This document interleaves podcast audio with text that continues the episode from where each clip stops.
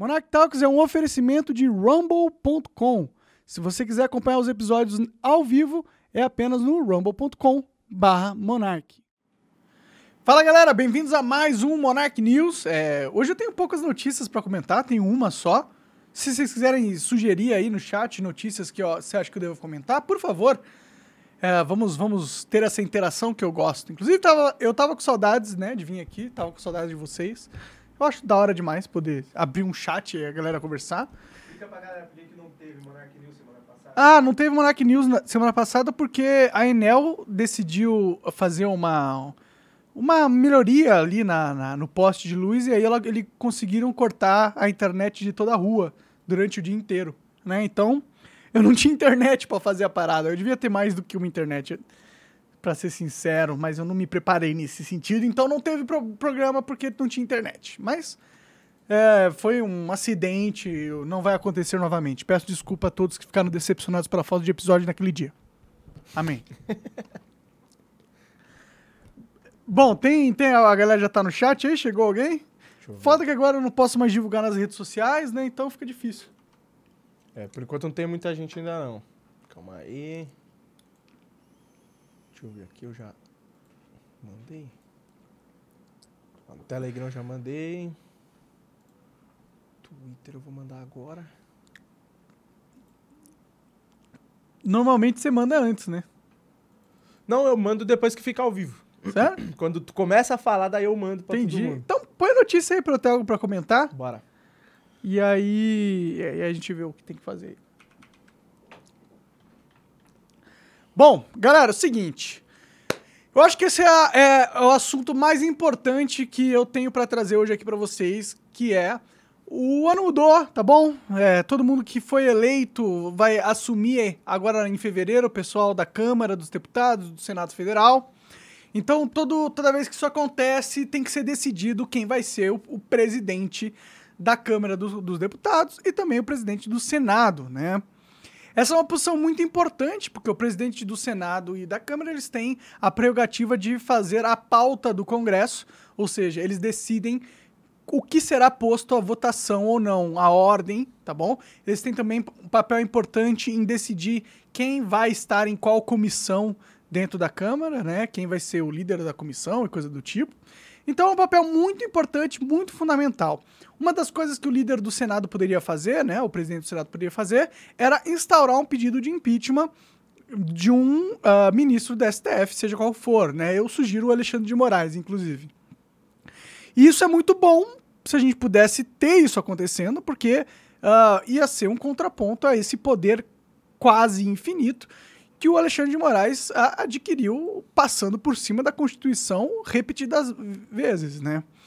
Então, tá rolando que antes o Pacheco, que foi o, o presidente do Senado nesses últimos dois anos, pelo menos, ele era- é, foi o cara que sentou em cima dos inúmeros pedidos de impeachment do, do Alexandre de Moraes e tem jogado junto, né? Inclusive, ele é da base aliada do Lula. é, tanto que o Lula, o Lula vai fazer o quê? Ele vai é, dar licença para 11 ministros deles, que são também senadores ou deputados, e esses senadores e deputados vão poder votar ah, na Câmara para o líder, e é por isso que ele está dando licença. Então, e esses 11, cara, parece que vão votar no Lula. No Lula não, no Pacheco. Então existe um, uma, uma- um, um alinhamento entre o Pacheco e o Lula.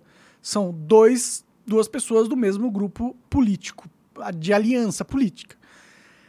E estava meio que dado como garantido que o Pacheco ia se reeleger novamente como presidente do, do Senado, até que então, quando de repente parece que a disputa ficou acirrada, né? Ah, você tem aí o Rogério Marinho, que é um senador de oposição, e ele tem conseguido bastante votos ali para presidente do, do Senado, né? Para você ganhar a presidência do Senado, você precisa de 42 votos, tá bom? É, ele já tem, acho que a estimativa mais conservadora é que ele tinha 31 votos contra 35 votos do Pacheco. Ou seja, nenhum dos dois, nem o Rogério Marinho nem o Pacheco, tem votos o suficiente ainda para assegurar a presidência do Senado. Então a disputa está em aberto, nin- ninguém sabe ainda quem realmente vai ganhar e é bem possível que o Rogério Marinho ganhe. Agora, O que eu acho? Eu acho que é muito importante que o Rogério Marinho ganhe agora. Porque eu acho ele um excelente político? Não. Porque eu tenho uma confiança suprema nele, ao ponto que eu acho que ele realmente vai uh, atender aos anseios populares, né, que querem a, a, um acerto de contas né, com o judiciário que está totalmente fora do controle. Eu acredito 100% nele? Não. Mas eu tenho certeza, certeza absoluta, que o Pacheco não é o candidato que vai pôr um freio no STF. Tanto que existem aí especulações e boatos que o Alexandre Moraes tem ligado para inúmeros senadores pedindo votos para o Pacheco, ok? O que, se isso for verdade, isso é um absurdo, até porque é crime, porque dentro do, dos afazeres do, do, de um ministro do, do STF está que ele não pode é, ser ativista político de nenhuma forma. Ele tem que ser isento, ele não pode uh, fazer política, entendeu? Não é o papel do ministro do STF fazer política. Esse não, esse é o papel dos deputados, do presidente. O, o judiciário ele tem que julgar a lei de uma forma lógica e clara e não tem que ficar inventando moda, tá? Mas é isso que eles fazem agora. Então, eu, eu acho que se você aí está preocupado com essa situação de censura que a gente vive, se você puder fazer uma pressão nas redes sociais em favor do, da candidatura do Rogério Marinho, eu acho que você estaria acertando estrategicamente para uh, eh, diminuir os assanhos uh, que o judiciário vem tendo em cima da população brasileira. Assanhos, nem sei se existe essa palavra. Também não conheço. Mas tudo bem, você, você entendeu, né? O judiciário tá fudendo nós, a gente precisa trocar o cara lá porque o cara que tá lá é conivente. E o Rogério Marinho tem a chance de não ser conivente. Pode ser que ele seja também. Mas, pelo que parece, ele tá indo lá com uma proposta de não ser conivente. Então, eu acho que ele é o melhor candidato dentro dessas circunstâncias. Tem o Girão também, que é outro senador de oposição que também tem essa pegada. Qualquer um dos dois ali para mim tá bom. Se o Girão ou se o Rogério Marinho ganhar, quem não pode ganhar é o Pacheco, porque o Pacheco, ele é aliado do Lula, é aliado do STF, e esses caras vão pôr no nosso cu, a não ser que a gente tenha mais equilíbrio na Câmara. Então, é, essa é a notícia mais importante que eu tinha para trazer é, hoje para vocês. Se puder, liga ali para os senadores, todos os senadores que você puder, se liga e pede para eles votarem no Marinho, tá bom? Fala que você vai se sentir uh, abandonado se eles não votarem. Faz pressão social, tá bom? Não precisa xingar ninguém, mas faz pressão social para que o Pacheco perca, né? O Pacheco tem que perder, tá bom? Só assim a gente pode ter uma uma mísera vitória aí no, no espectro político e dar um freio no autoritarismo, né? Pelo menos é uma esperança, não estou dizendo que vai funcionar 100%, mas é melhor do que fortalecer o Lula e o STF colocando o Pacheco lá, que vai sentar em cima dos impeachments e não vai fazer nada, tá bom? Então isso é a coisa mais importante agora na política que está acontecendo. Beleza. Vamos lá, vou dar uma lida no chat aqui. É... O Henrique Walker mandou aqui assim: boa noite, meu nobre. Cadê as parcerias de VPN? Pois é, né? Então, empresa de VPN, eu, eu mandei um e-mail para uma empresa de VPN que tinha entrado em contato comigo, só que eu não tinha respondido. Hum. E aí agora tô esperando a resposta e não sei se eles vão responder. Talvez eu tivesse que mandar um outro e-mail também. Pode crer. É, pra ver se eu tento. E tem, tem uns negócios de VPN que você faz um, uma parceria lá e você vende Tipo, você cria um link é. a galera usa teu link e, e aí você ganha uma porcentagem. Uma porcentagem. É, então, eu posso usar isso aí também, né? É, tem que, eu tenho que pensar em jeitos. Uma coisa que eu tava querendo fazer, galera, aproveitar que vocês que estão aí são as pessoas mais fiéis ao conteúdo, né? Porque estão acompanhando o Rumble, uma live só eu, etc. Eu tava querendo criar uma, uma, uma comunidade, entendeu? Paga para pessoas que são uh, que querem, que se interessam sobre os assuntos que eu gosto de falar e que querem saber algumas informações e conhecimentos uh, mais técnicos que eu sei, que eu sei, que eu posso dividir com vocês.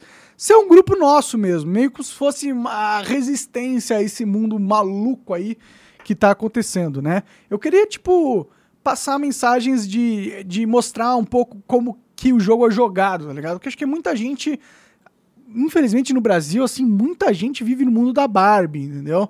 Ah, tá achando que que as coisas são, são, são de um jeito e elas não são, né? Elas não conseguem entender como o mecanismo funciona da coisa. E eu acho que eu poderia ajudar as pessoas a, a enxergarem certas coisas nesse sentido, né?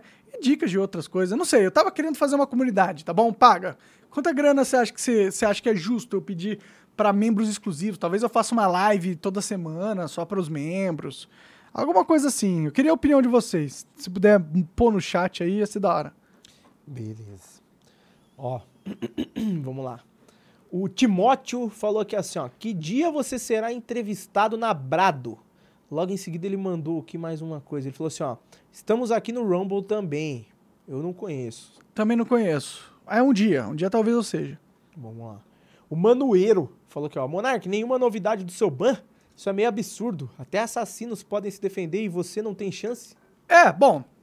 Sim, é um absurdo mesmo. Não tenho novidades do meu ban. É isso, o Brasil virou essa piada aí, cara. Não, isso não é legal, nem em nenhum dos significados da palavra, seja figurativamente falando ou literalmente falando, não é algo legal, isso não é o processo legal. Então eu não tô tendo o devido processo legal, porque a gente está numa ditadura que eu já falei várias vezes. É só numa ditadura que não se tem o devido processo legal. Né? A democracia meio que é uma base da democracia é o devido processo legal, liberdade de expressão, entendeu? Direito à crítica, essas coisas todas aí. Mas nenhuma delas eu tô tendo porque o Brasil é uma ditadura. Então, a galera fica me zoando por causa daquele vídeo deu puto lá. Mas, ué, não é uma ditadura? O que, que é isso? É uma democracia? Já começou! Já começou, caralho! é isso, mas eu fui um dos primeiros a sofrer, porque eu estou em evidência, estou na mídia e coisa e tal. Mas é, isso aí vai, vai, vai chegar em todo mundo, eventualmente. De e o Rumble irá nos salvar. É, o Rumble tá tancando, né? Vamos lá, ó. O Duzan falou aqui, ó. Alexandre de Moraes vai tirar o Lula pro vice entrar em cena. O que, que você acha que vai acontecer?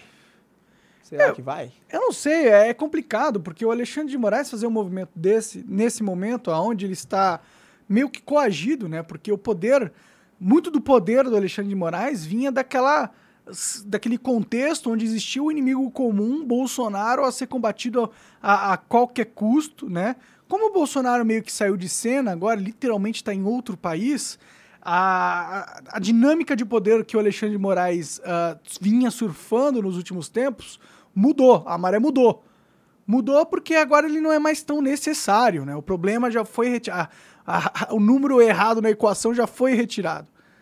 Enquanto o poder dele continua supremo e gigantesco e agora não tem mais essa, esse clima amigável que tinha antes, eu não sei se ele tem mais uh, espaço para fazer manobras tão, uh, tão fortes assim como, como essa, por exemplo, entendeu? De, de, porra, tirar o Lula, né? Ainda mais o Lula, que é o ídolo da esquerda, e é a esquerda que hoje defende o Alexandre de Moraes na mídia e na sociedade. São eles os validadores desse poder também do Alexandre de Moraes. Então, se ele, se ele perde né, as pessoas ele perderia as pessoas de, de, de, de esquerda se ele tirasse o Lula, Lula numa canetada, ele não pode simplesmente fazer isso porque o custo político seria uh, impossível de sustentar. Então eu não acredito que ele vai fazer isso na canetada. Agora, a questão é que o Lula saia do poder é um interesse de muita gente. É interesse de pessoas que estão dentro do sistema agora, porque elas acreditam que o, o Lula é uma, uma fragilidade, uma vulnerabilidade deixa eles muito, muito abertos à exposição de crítica e assim fica de mais difícil controlar a sociedade. Tem a parte que está antissistema, que sou eu, por exemplo, um, um, uma das partes, né, antissistema, que não quer o Lula no poder, porque eu ac acredito que o Lula é um bandido corrupto, que não merecia estar tá preso e que é um absurdo que a gente tenha é, elevado esse cidadão ao, ao patamar de líder da nação, entendeu? E então eu acho que moralmente é insustentável falar que o Lula é o nosso presidente num contexto de, de racionalidade, de, de, sanidade, né? Porque a gente não está vivendo mais no Brasil, a gente vive numa terra de maluco.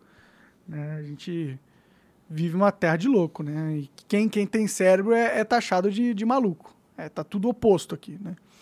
Então, eu não sei, pode ser que o Lula venha a cair sim, mas Se ele caísse, seria através do impeachment ou de algum processo é, político dentro da Câmara.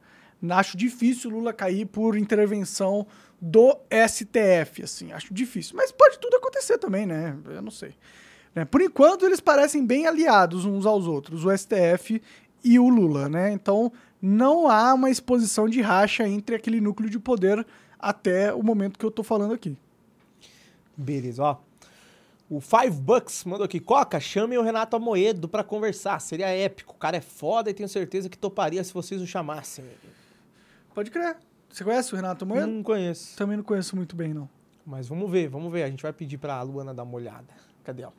O Hiroquap falou aqui, ó, Monark, chama o Newman de novo. O Newman já tá até agendado, inclusive. Tá agendado já? Tá, é, tá. O Nilma, Nilma virou recorrente já daqui já. Sim, é, ele tá agendado aí, eu acho que pra semana que vem ou alguma coisa assim, mas em breve aí vocês vão saber. Ó, o Duzan falou, salve Coque Monark. Monark, traz o Peter, eu acho que ele tá falando do Ancapsu. E o Júlio Lobo, pede pro Peter me desbloquear do Twitter também. Só fiz uma piada e o cara tiltou. Acho que é por isso que ele tá falando do Ancapsu, porque tu tá bloqueado por Eu ele. tô bloqueado pelo Capsu também. Ele tá. O Capsu tá. Tá tiltades. Seria legal chamar. Eu gosto do Capsu, tá ligado? Nunca tive nada contra ele. Mas ele tá bravo. Tá Pois é. Monark, o que você O espera... Júlio dos- Lobo é um cara do sobrevivencialismo, né? É, esse cara é é, a maneiro, gente né? tem que chamar mesmo. Já, já, né, não é a primeira vez que recomendam pra gente. E o personagem que apareceu no episódio 3 do The Last of Us é um sobrevivencialista. Ele Entendi. falou isso no episódio. Ele falou, sou sobrevivencialista. Então, sobreviveu, né? Tá lá no episódio 3. Pois é. Aqui, ó. É, o Hiroquap falou, Monark, o que, que você espera do cenário econômico brasileiro para os próximos 10 anos? 10 anos é muito tempo, cara. Mas os próximos 4 anos também é muito tempo. Ano pro- que vem. É, o próximo ano vai ser difícil, tá bom? Ah, vai ser difícil por vários, vários contextos. Primeiro, o contexto que o Lula tá no poder, né? E, e tá no poder com a mesma mentalidade de sempre. A mentalidade de eu preciso de muito dinheiro, vamos aumentar imposto, vamos colocar todos os meus amigos em posição de poder e vamos abrir a torneira aí, porque só assim ele mantém o poder, né? É por isso que ele faz isso. O Lula sem, sem a, a- sem a- o queijo para distribuir, né, para os aliados, o Lula já não é mais interessante tanto assim, né? Então, então o Brasil não já já tá, já tava indo, não tava indo muito bem, tá ligado? A gente tava melhorando, mas não tá indo muito bem, assim, pra caralho. Pô, Brasil, um país rico pra cacete, assim, transformador, é um player mundial impressionante. Não, não, não, não. Brasil é um país ah, bem fraco no contexto mundial, falando assim, né? Financeiramente falando. Então a gente já não tem muita gordura para gastar. E o Lula vindo querendo gastar toda a gordura, né, trazendo toda a picanha para a população, acho difícil a gente entrar num cenário positivo econômico. Se não fosse só isso, ainda teria também a questão internacional, né? Porque não sei se você sabe, mas está rolando uma guerra na Ucrânia que tá só piorando. Já teve alguns drones que atacaram ah, o Irã, fábricas de armas do Irã. Então, esse conflito que está acontecendo lá, ele está escalando a níveis mundiais, envolvendo cada vez mais países e, e ele levando a humanidade em direção a uma terceira guerra mundial, assim, de verdade. Se é que a gente já não pode dizer que a gente já vive nela. Então, um contexto, um contexto de guerra dessa, dessa forma é um contexto onde o mercado externo fica altamente imprevisível. E, portanto, é bem provável que a gente tenha uma crise econômica mundial. Sem falar que, se você for olhar as notícias lá fora, você tem todas as grandes empresas de tecnologia do mundo demitindo dezenas de milhares de funcionários. Só a Amazon demitiu, 200, é, demitiu 18 mil funcionários. Cara. 18 mil funcionários. Facebook também, 10 mil funcionários. E esse é só o começo. Então a gente não está entrando num ambiente macroeconômico favorável. Então é, é muito, muito esperado que os próximos anos, um, os próximos dois anos, seja de turbulência econômica. Entendeu? É, é bem esperado que seja isso que aconteça. Então, essa é a minha opinião. Beleza. Ó, o cara mandou uma boa aqui, ó. Ah, Tá. Não era essa, mas vou ler essa porque tá antes. O Heitor Eleutério falou aqui, Monark, você já ouviu falar em IPFS? É um protocolo de gerenciamento de arquivos de forma descentralizada na web. É a melhor alternativa contra as autoridades estatais. Dá uma conferida depois. Da hora, vou dar uma, uma olhada. Ia ser bom pôr os conteúdos da, da minha comunidade lá, né? Porque aí fica impossível de retirarem. Ó, o Radzinx mandou aqui assim, ó. Monark, depois de todo esse tempo, é, você ainda não está convencido de que o anarcocapitalismo é a melhor solução? Todos estão achando que você foi censurado por simpatizar com os protestos, mas na verdade você foi cancelado por peitar o sistema. Você teria coragem de fazer um react ao vivo de um vídeo do Daniel Fraga chamado Democracia igual ditadura? Aqui tá o link. Ele mandou o link. Quer reagir? Vamos, vamos reagir. Põe aí. Então vamos. Colocar aí na TV.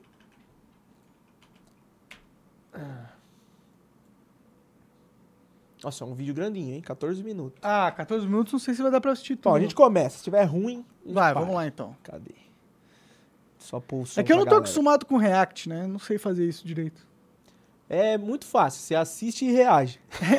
Não, mas a- o pessoal normalmente eles reagem ao vídeo inteiro, eles não pulam nada, né? Eles vão vendo o filme. Ah, não, é verdade. Tem Mas umas- é aqui é uma live ao vivo, né? Não, nós não tá, tipo, reagindo estritamente ao vivo, né? Ah. Ao vídeo, quer dizer. Vamos lá? Vai.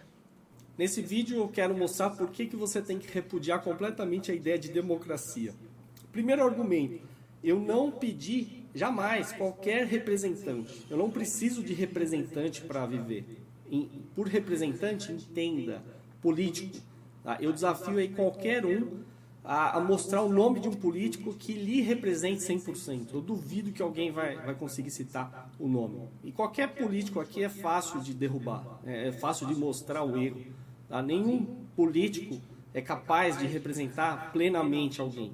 E mesmo que fosse, né, a partir do momento que você diz que é uma votação coletiva, é, como é que esse político vai representar? Se ele não pode representar nenhuma pessoa, imagina representar milhões.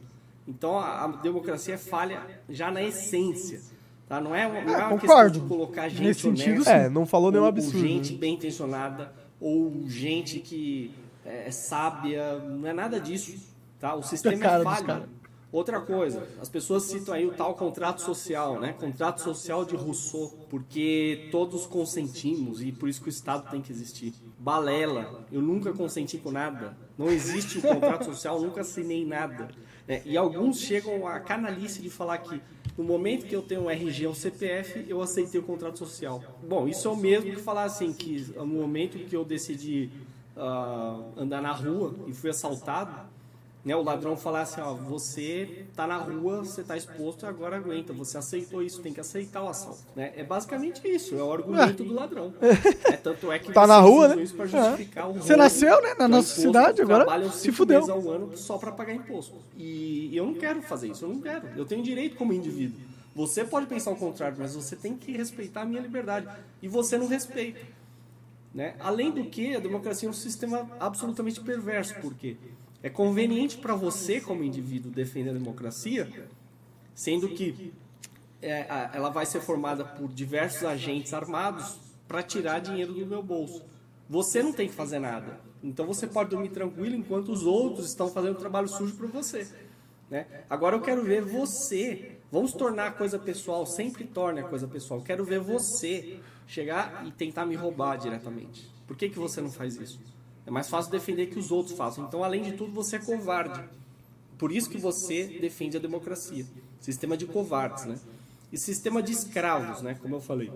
Quem quer pagar por algo, quem paga por algo que não quer é um escravo. Né? Quem, quem tem que fazer algo que não quer, é, é, o sistema baseado na coerção é um sistema de escravos. Né? Então só tem du- dois tipos de pessoas que se interessam por esse sistema: ou o ignorante, que, que serve de escravo, de idiota útil, ou o sujeito que vai escravizar os outros, né? os políticos e, e todos os burocratas aí que fazem parte do.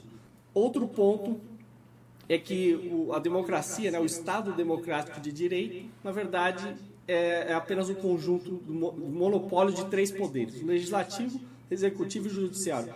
Mas quem disse que eles são, ah, digamos assim, as únicas entidades capazes de produzir leis, executar leis e julgar leis? Né, julgar as pessoas. Inclusive, eles fazem isso muito mal. É, é irônico que muita gente fala contra o monopólio, mas defende o Estado. Você está defendendo um, um- um monopólio né, e falando contra monopólios. É, não faz sentido, o seu discurso é completamente incoerente. É monopólio sobre um território inteiro, monopólio para criação, execução, julgamento de leis. É, enfim, não tem sentido. Né? E pior ainda aqueles que falam que precisa do Estado para combater monopólios. Como é que você precisa de um monopólio para combater outros? Então, seu argumento já é falho já logo na origem. Né?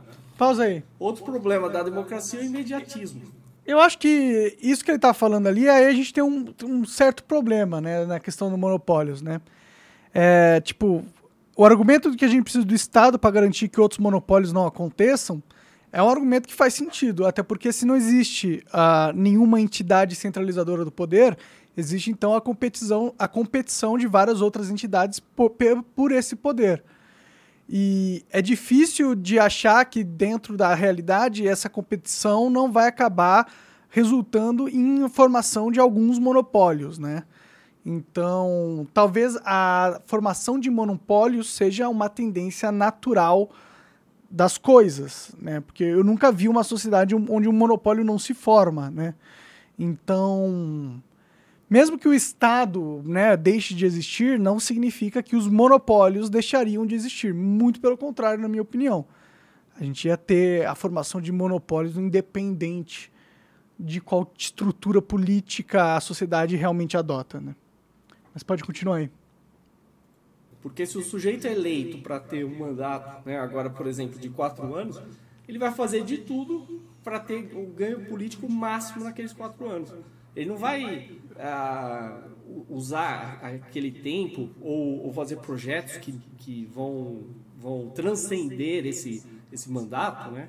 realmente pensando no, no, no, no, no que deve ser defendido, na liberdade individual, liberdade econômica, que é a única forma de ter prosperidade. Não, ele vai querer o ganho político máximo ali. Por isso que os políticos agem como baratas tontas. Né? Outro problema, conflito social e parasitismo. Por quê? Porque a democracia ela promove né, o surgimento de diversos grupos de interesse. Né? Então, você vai ter um grupo lá que defende Bolsa Família e outros que, que, que não querem isso, mas vão ser sacrificados em prol daqueles.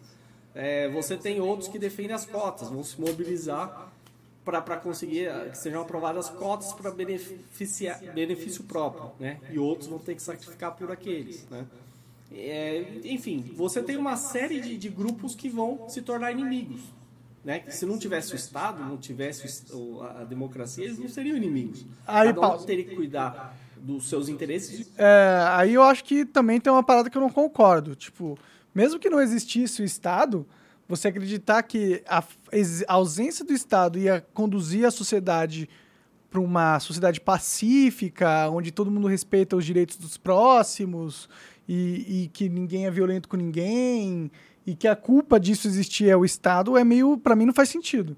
Tipo, se você tira o Estado e deixa todo mundo decidir por si só o que vai acontecer, obviamente você vai ter muitos casos de, de, de violência, de coisas e de tudo mais, né?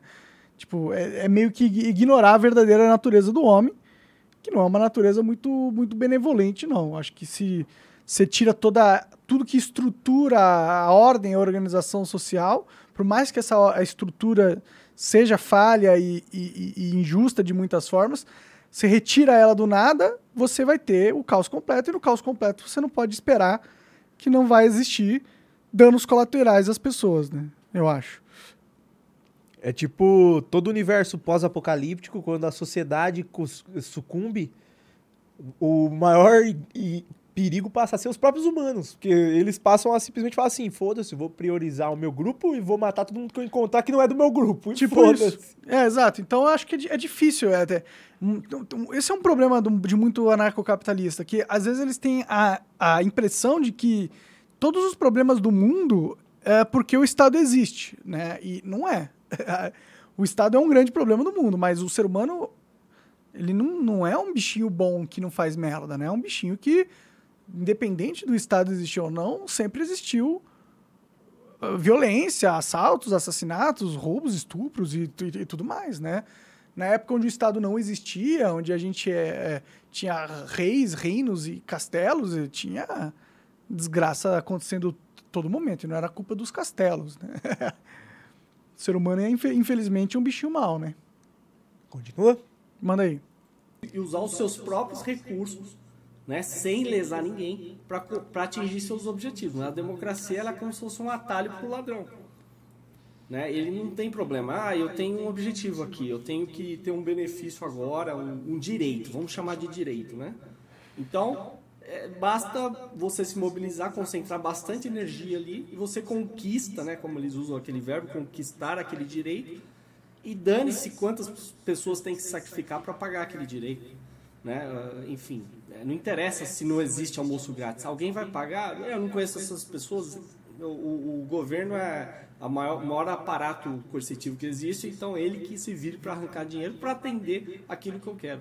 É só isso. Né? Então é um sistema cruel, né, antes de tudo. Isso também vai levar né, vai reforçar o, o assistencialismo que a gente já vê. Né? Então, os políticos vão tentar atender os grupos que, que terão maior, maior probabilidade de votar neles. É, tanto é que, por exemplo, você vê agora a profissão de político. Né? Se você pegar o Lula, por exemplo, o Lula ele já ele fracassou como metalúrgico, perdeu um dedo, né? nem para metalúrgico serve, só lhe restou ser político. Então ele tem que se agarrar nisso, porque se ele não for político, ele vai ser o quê? né? Ah, outros aí que, que ficam durante vários mandatos, quer dizer, é, então virou quase que é um círculo vicioso, onde o sujeito não consegue fazer mais nada. O que, que esses su- sujeitos fariam no mercado? Né, seriam absolutamente medíocres ou abaixo de medíocres. E outro pro- problema é a burocracia, porque é um sistema assim que não é baseado no lucro. Então, se você não, não tem preocupação em ter lucro, né, então você vai prestar o seu serviço público, né, entre aspas, de qualquer jeito. Inclusive, o, o, o que a gente É, isso é verdade, público, pra ele caralho. É totalmente baseado Essa merda. É o ar-condicionado, né? Vou desligar ele. Menos eles tiverem que atender, melhor. Porque a verba que eles vão receber é sempre a mesma, né? E, e um outro problema, eles vão receber aquela verba, eles não nem têm estímulo para ser mais eficiente ou econômico, porque se eles conseguirem economizar, aquela verba vai ser reduzida.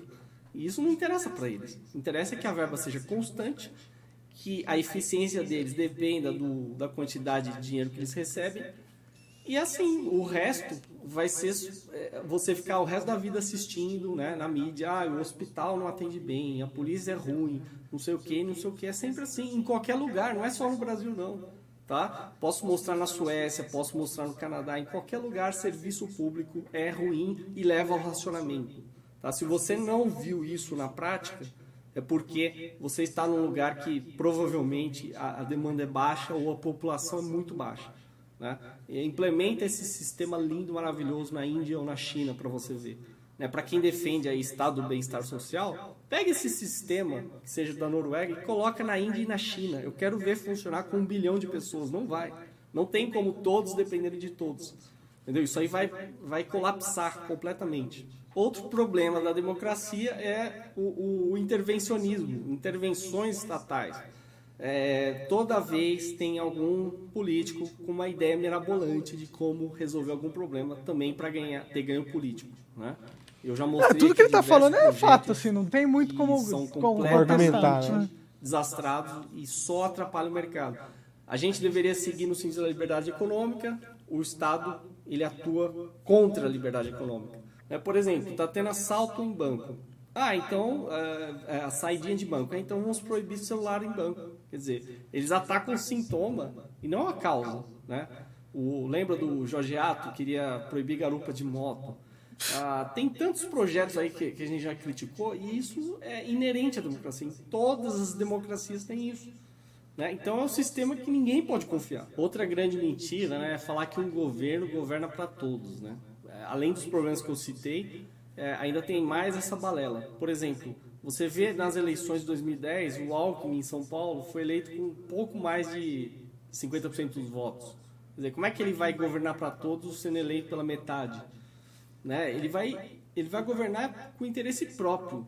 Ele vai é, buscar é, ganho político. O mesmo com a Dilma, foi eleita com 56% dos votos.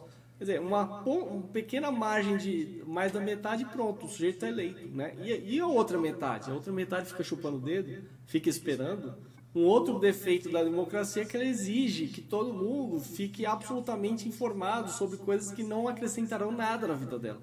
Ou seja, ela tem que ler sobre projetos, tem que ler sobre tudo que o governo está fazendo. É, enfim, as pessoas não estão interessadas nisso. Né? E, eu até dou razão para elas, porque elas têm que cuidar da vida delas, elas têm que buscar ganhar dinheiro, é, realizar seus sonhos, etc.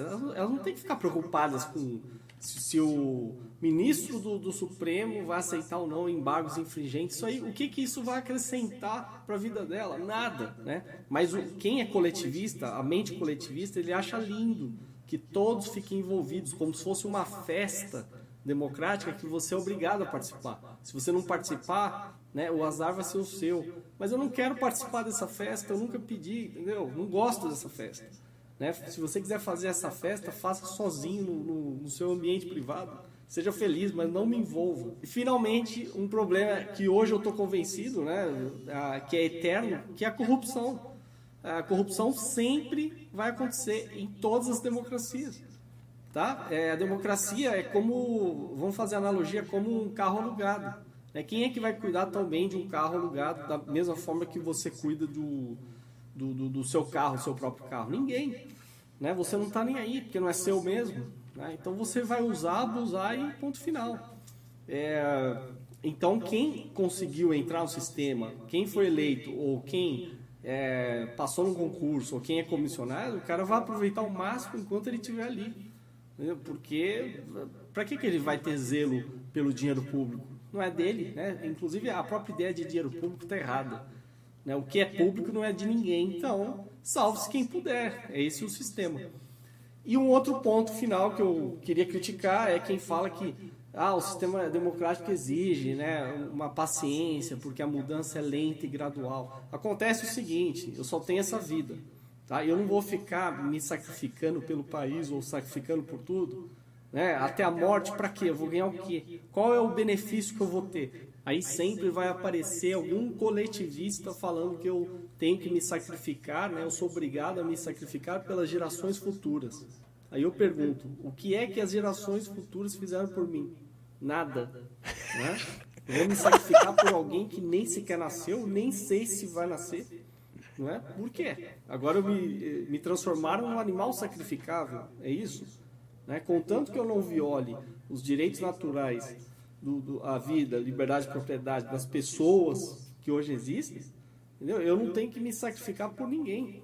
Tá? E você não tem direito nenhum de praticar coerção contra mim para que eu me sacrifique por quem quer que seja. Né? Ainda mais quem não nasceu. Então esse argumento aí é completamente furado, um dos piores argumentos que, que você poderia dar para justificar a coerção aí que você como coletivista apoia né, contra pessoas pacíficas. Então, se você quer ler mais sobre tudo isso, veja na descrição do vídeo. Tá? Eu também recomendo esse livro, Democracia, o Deus que Falhou, do Hans Hermann Hoppe. Ah, quem quiser ver meu vídeo sobre anarcocapitalismo, anarcocapitalismo ou futuro. E é isso. Absorva novas ideias, tá? Faça um esforço mental, Chega, né? porque né? as pessoas que ainda. Agora ele vai indicar algumas coisas aí. Sim, sim. É, essa visão, assim. Eu, eu, eu, concordo com, tipo, a forma com que a gente hoje vive a realidade é bem, é bem irracional, entendeu?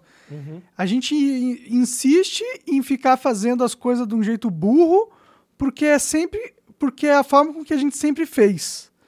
E aí a gente sabe, pelo menos alguma parcela da sociedade entende formas melhores da gente fazer a coisa, mas a gente é obrigado a fazer da forma burra porque a maioria das pessoas são burras. Então, meio que isso é uma condição da vida real, não é tão culpa do Estado também, né? Essa, essa é a única coisa que eu discordo um pouco do, do Daniel nesse sentido. É tipo, eu concordo com basicamente tudo que ele falou ali, no sentido que o Estado é uma merda, que os políticos são uma merda. Eles a democracia vai sempre levar à corrupção. Sim, ou, ou, inclusive os caras que criaram os Estados Unidos, lá, os Founding Fathers lá dos caras, eles falaram: ó, oh, os Estados Unidos é uma, é uma república constitucional, não é uma democracia. Eles não deixaram colocar a palavra democracia dentro da Constituição. Uhum. Entendeu? Porque eles sabiam do perigos dessa palavra, né? Porque democracia é uma forma dos, dos oligarcas tentarem validar o poder deles absurdo na população, falando: ah, você votou, você votou no cara, então tudo que está acontecendo agora é culpa sua. Porque você votou, então se eu tô te roubando, a culpa é sua porque você é burro e você votou. E aí eles usam isso para justificar toda essa dinâmica corrupta e horrorosa que a gente vive com o Estado, entendeu? Nesse sentido, o Daniel tá muito certo, mas a, a, agora, se deixasse de existir o Estado, não ia deixar de existir corrupção, não ia deixar de existir monopólios e gente fazendo merda e injustiça. Essas coisas, elas são uh, da realidade. É todo, todo, a realidade, infelizmente, só acontece quando acontecem essas coisas todas aí também. Porque o ser humano é um bando de filha da puta. E, e, não, e quando não é filha da puta, é ignorante. E faz coisas erradas por, por ignorância. Então, é de, não vamos nunca ter o, o mundo perfeito. Agora, que o Estado, do jeito que é, as coisas do jeito que funciona agora, é um absurdo, é um, é um terror, sim, não dá nem vontade. Eu, eu, sinceramente, eu não tenho vontade mais de, de, de, de, apostar minhas fichas nesse jogo que a gente tá jogando. Tipo, eu não tenho mais vontade de, de, de ser um cara uh, muito. Uh, que me esforça pra caralho pra criar várias empresas pra fazer o Brasil girar e o caralho, porque eu sei que tá todo mundo junto e o Estado vai me ajudar e a gente vai construir uma nação muito foda. Eu não tenho esse sentimento. Eu tenho o sentimento de, mano, toda vez que eu for tentar fazer alguma coisa boa, produtiva ou construir alguma coisa, todo mundo em minha volta vai tentar me fuder. E por que, que eu vou ficar tentando construir coisas para essas pessoas que querem só me fuder? Eu, cara, hoje eu paguei imposto, né? Vou pagar ali daqui a pouco. Eu recebi o boleto do imposto eu estou pagando uma fortuna de imposto. E o Estado me proibiu de trabalhar. Eu fico pensando assim, caralho, mano, o que está acontecendo? Porque isso não pode ser a vida real, assim, tipo, é isso mesmo? Esse é o mundo que os nossos antepassados construíram. Um mundo onde o Estado te cobra uma parte é, significativa do seu rendimento para depois trabalhar ativamente para diminuir o seu rendimento ao máximo. Porque quando o Estado me censurou de todas as plataformas, ele diminuiu meu rendimento, obviamente. Então, essa, quando, quando eu sofro isso na pele, e aí eu vejo o Daniel Fraga falando essas paradas, eu não, eu não discordo. O estado que a gente vive hoje é um parasita nefasto que vai é, enfiando suas, suas raízes cada vez mais profundamente até ele matar o hospedeiro. É isso? É, é, é, foi, é como eu me sinto hoje em dia perante a sociedade. Então, eu concordo. Mas também a gente não pode só achar que o fim do Estado traria a utopia. Né? Muito pelo contrário. Eu acho que eventualmente sempre vai formar um tipo de Estado, entendeu? Sempre vai ter alguém que vai ser mais forte que alguém que vai conseguir, com a força dela, impor as regras que ela acredita e não que esse outro alguém acredita. Então, isso sempre vai acabar acontecendo, infelizmente, né? Mas é a vida. Ó, o Hirocop falou aqui, ó. Monark, você acha que o Brasil vai entrar em uma recessão política que nem está acontecendo na Argentina? Uma recessão política? Uma recessão política a gente já vive, né? Agora, econômica, eu acho que sim. Eu acho que vai aumentar a inflação pra caralho, porque o Lula vai ter que imprimir dinheiro para manter as benécias que ele tem que garantir pros aliados dele. Vai dar merda, vai dar merda. Salve-se quem puder. O Timóteo falou aqui, Monark, o que você acha do Olavo de Carvalho? Cara, eu acho que muita da, muitas coisas que ele fala, eu, eu acho que era, era é, uma, é interessante. Eu acho que ele tinha pontos de vista interessantes, sim.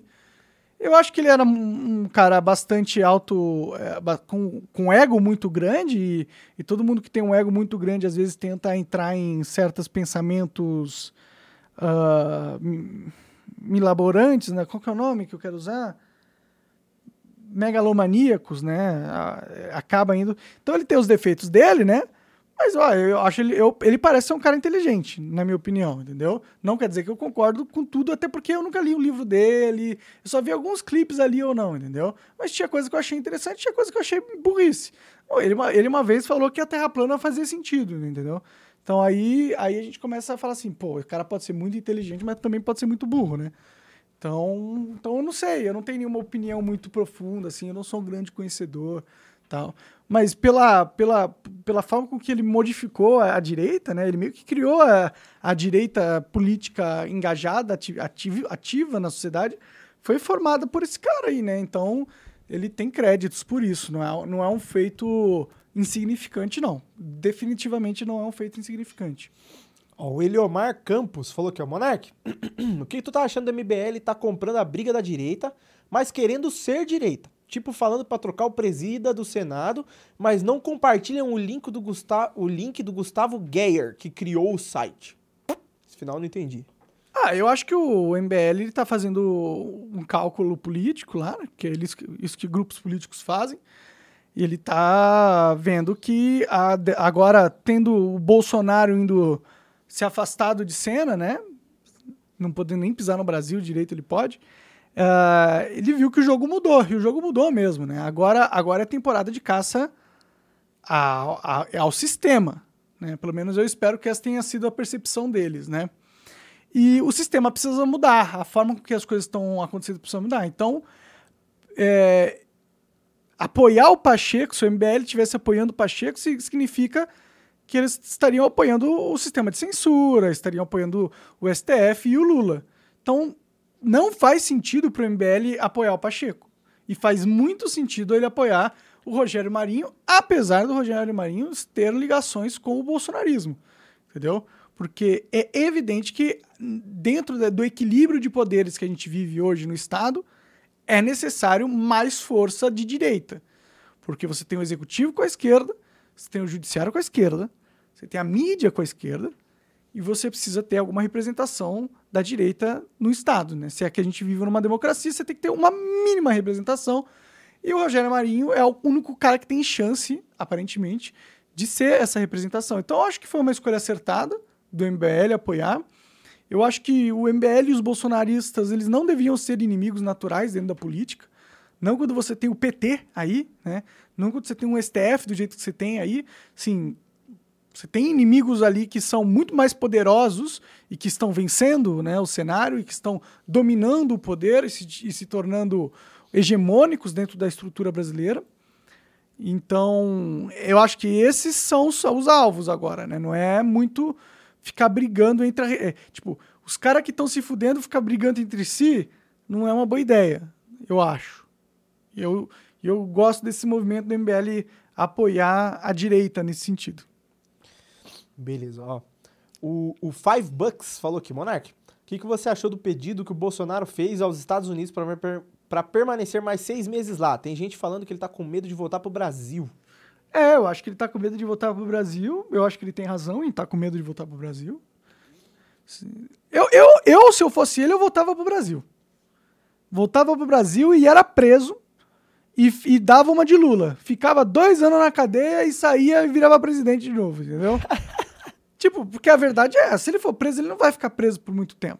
Provavelmente. Ah, eles não vão matar o Bolsonaro na cadeia, tá ligado? Eles não vão fazer nada com ele. Ele provavelmente vai ficar preso no, numa, num, num quartinho de hotel lá, igual o Lula ficou. Ficou preso num quartinho. Ficou na cela, tá ligado? Ficou num quarto com a porta fechada, com uma cama, com uma TVzinha, com os livros. Entendeu? Vai ficar lá uns dois, uns dois anos, que é uma merda, sim, ficar dois anos preso. Eu não gostaria de ficar preso, mas no fim, se ele sair, se ele sair, ele sai como, como mártir e grande líder da direita e, e garante que vai ser eleito nas próximas eleições. Mas parece que ele não quer ir por esse caminho, não. Ele quer ficar bem tranquilo lá na Califórnia ou na Flórida, indo na Disney e tal. Não julgo ele também. Disney é melhor do que a cadeia, né? Com certeza deve ser, né? Ó, Leonardo 18 falou que, Monark, você viu que o Edward Snowden e o Jack, ex do Twitter, eu acho que ele queria escrever ex alguma coisa do Jack Twitter. Dorsey. Pô, é o ex-CEO do Twitter. Estão divulgando a rede Noster. N-O-S-T-R. Não sei se é assim que se pronuncia. Que é anti-censura? É uma rede do quê? De tipo Twitter? Deve ser uma rede social, pic Twitter, só que é anti-censura. Da hora, da hora demais. Eu acho que qualquer iniciativa nesse sentido de redes anti-censura eu acho que é o que a gente precisa hoje na humanidade. O mercado privado tem uma vantagem, tem uma oportunidade competitiva aí, porque o público, as pessoas querem algum produto assim. E o Edward Snowden, com certeza, ele tem credibilidade, né? Porque ele riscou a vida dele para lutar contra a censura, né? Então, eu acho que se ele está colocando a credibilidade dele nessa plataforma, eu já tendo a olhar essa plataforma com bons olhos. Vou dar uma olhada melhor. Qual era o nome mesmo? É NOS, N-O-S-T-R. Noster. Noster. Vou dar uma olhada. Vou, vou usar lá pra ver como que é. Beleza. Ó, O Ademir Canadá falou que assim, ó, comenta o fim do consórcio da imprensa. Acabou hoje. Você sabe o que, que é? Ah, tô ligado. O consórcio da imprensa era tipo um- uma união que a empresa, imprensa toda fez para contabilizar as mortes de Covid, acompanhar a pandemia e tal, né? Uhum. Ah, já foi tarde, na minha opinião, já foi tarde essa parada aí. Pra mim, esse, esse, esse bagulho aí foi a maior máquina de propaganda política já criada nos últimos 100, 200 anos, cara.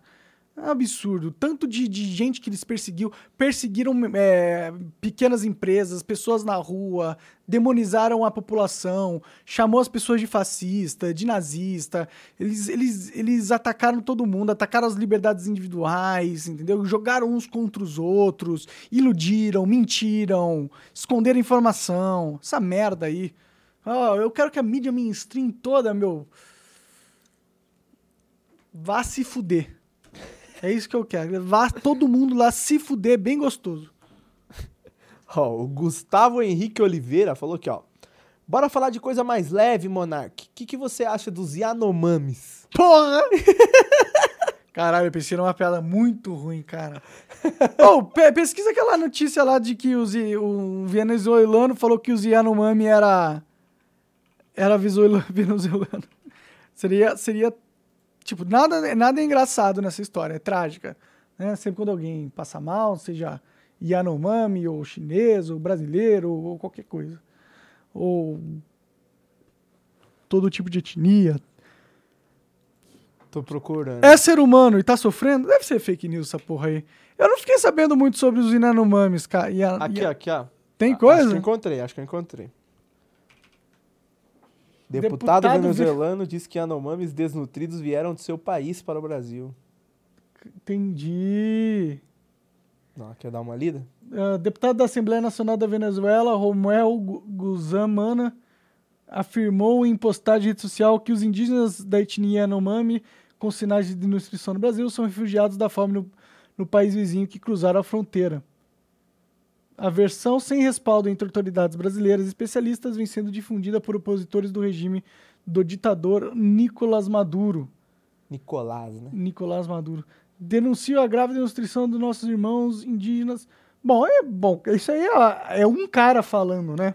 Entendi. É, mas não é qualquer cara também, né? Um cara que tem É um cargo deputado, na- né? Mas isso já é algo pra falar. Hum, deputado tá falando a verdade, né? Normalmente eles mentem. Entendi. Então, não sei. Mas pode os ser índios também. não têm fronteiras. Na Venezuela não tem sustento, alimentos, remédios. Muitos vieram ao Brasil em busca da sobrevivência, diz ele. Entendi. Bom, é verdade que muita, muita gente veio pro Brasil sobreviver mesmo, porque a Venezuela ficou triste a situação lá, né? O país quebrou e tal. Ah, ah, cara, esse negócio da, dos Yanomami é só triste, meu. É muito triste que tem, que tem ah, seres humanos em 2023 que estão em condições de precariedade. Seja eles Yanomamis, seja eles não, que, pessoas que não são índios, sei qualquer um, entendeu? É triste. Então não tem nada positivo dessa história. O que eu acho que tinha que acontecer é, pô, ok, os índios têm terra pra caralho, porque a gente sempre deu um monte de terra pros índios, né? Na lei tem um monte de, de, de reserva indígena.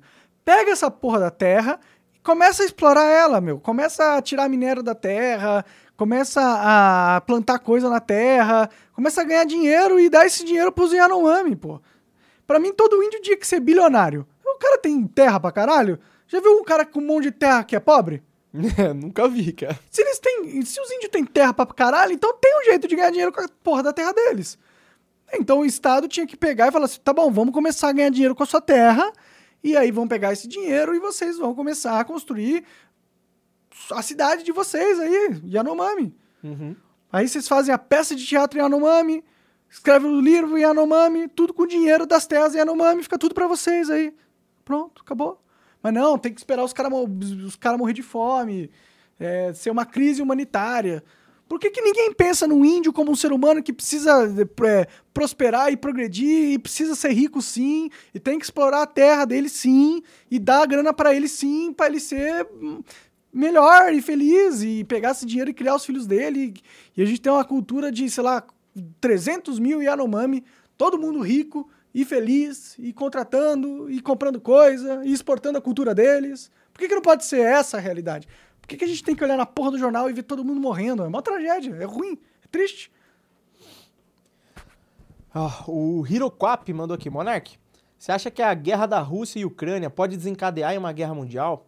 Eu- Vários países mandando equipamentos para reforço da Ucrânia. Acha que em algum momento vão enviar soldados também?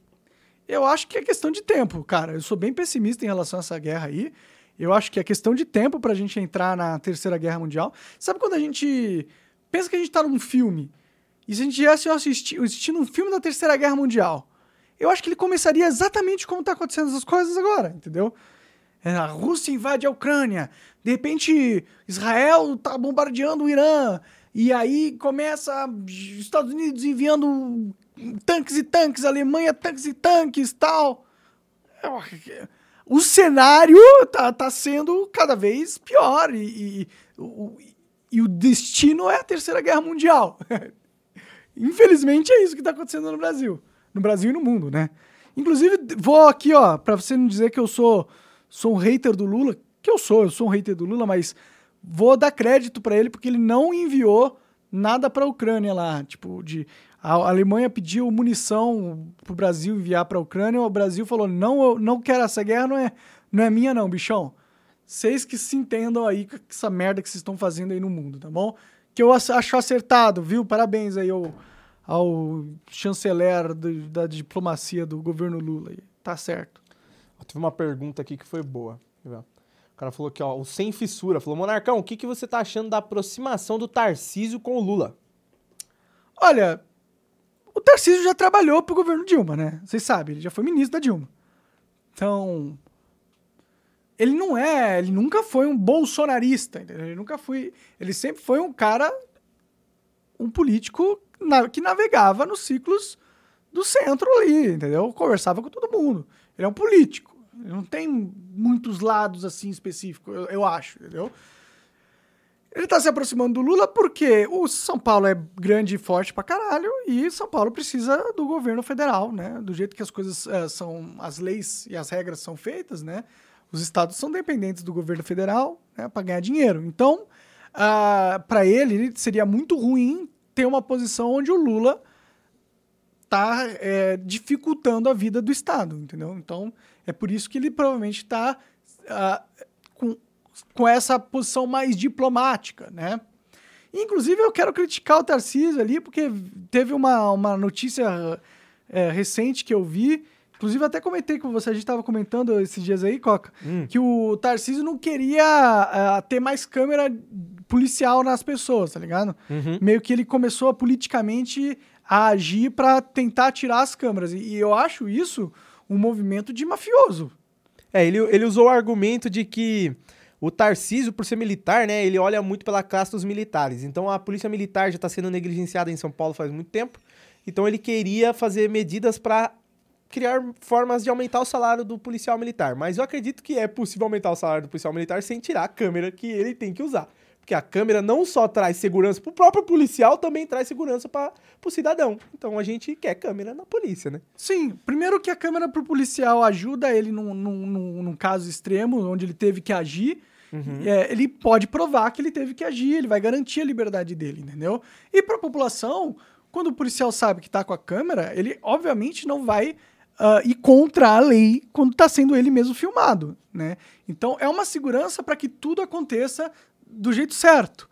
Então, qualquer tipo de iniciativa política para tirar as câmeras ou diminuir a quantidade de, de câmeras nos policiais é um ataque contra a população e contra os policiais, tá bom? Então, o fato dele ter tentado isso deveria abrir um alerta vermelho na cabeça das pessoas, na minha opinião, entendeu? Porque não é um movimento de um político que, que tá com ideias eh, modernas, são ideias atrasadas. Tipo, policial usar câmera tem dado certo em todos os lugares do mundo. Diminui bastante a violência policial, diminui bastante quando é, casos de policiais são presos, é, é, punidos de forma errada, dá segurança pro policial, entendeu? Dá uma responsabilidade de segurança pro policial. Então, Tarcísio, bola fora aí ter, ter tido incentivos.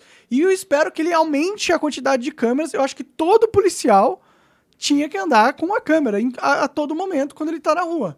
Todo policial, sem exceção. Tá bom? Se ele está na rua com uma arma para proteger a população, ele tinha que ter uma câmera ali a todo momento. Todos os policiais. Eu vi que são 16 mil policiais que usam câmeras Uhum. em São Paulo. Eu não sei se são todos, mas acho que tinham que ser todos. Uhum. Então, me entristece alguém que deveria estar puxando para um aumento de câmeras nos policiais, tá pedindo para retiradas delas. Eu acho que é uma- uma- foi um posicionamento político muito equivocado do Tarcísio. É. Ó, tá chegando no horário aqui. Tem mais uma pergunta aqui do Ademir Canada. Eu não sei se é Canadá ou se é Canadá, né? Mas vamos lá. Ele falou assim, ó. MBL preocupado com o Irã. Mamãe falei vai viajar pro Irã? O Monark vai contribuir? Não entendi. É, que sol- o MBL soltou um meme no Twitter lá falando, ó, deu guerra, guerra no Irã. Nós estamos, tipo, brincando, né? Porque da última vez que deu guerra ao lugar, eles eles, foram, eles foram e eles foram resolver, depois, né? eles só se fuderam, não ajudaram nada, né? Só se fuderam. Então, eles. Ah, eu, eu achei legal que eles estão com humor sobre esse. É, a gente tem que rir da- das, das, das, Das desgraças. desgraças. né? Tem que rir. Já, já foi, né? Se a gente não rir das desgraças, as desgraças vão continuar nos afetando negativamente pra sempre. Isso é ruim. É verdade. Bom, deu uma hora, Monarcão. E aí? Deu uma hora? Tem mais alguma coisa? Senão vamos embora. Deixa eu ver aqui.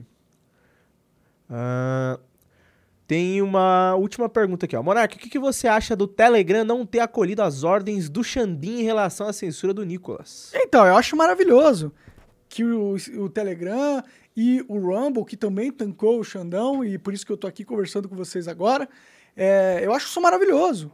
O, o Xandão encontrou o limite do poder dele, entendeu? Tipo, ele não pode só mandar e desmandar qualquer coisa que ele quiser, entendeu? Tem outros países fora do Brasil onde a, a jurisdição dele acaba. Então, só que acaba porque essas empresas internacionais estão peitando a parada, entendeu? Por isso que tá acabando. Enquanto elas, se elas cedessem por pressão social, aí já seria outra história. Mas agora a gente entrou numa dinâmica diferente, onde elas estão peitando e o Xandão teve que recuar. Então parece que está chegando a hora. O Xandão vai perder todo o poder e a censura vai acabar. Eu espero, né? Não, não dá pra ficar não tão, dá pra ser otimista. tão pra ser achando que vai dar tudo tão certo.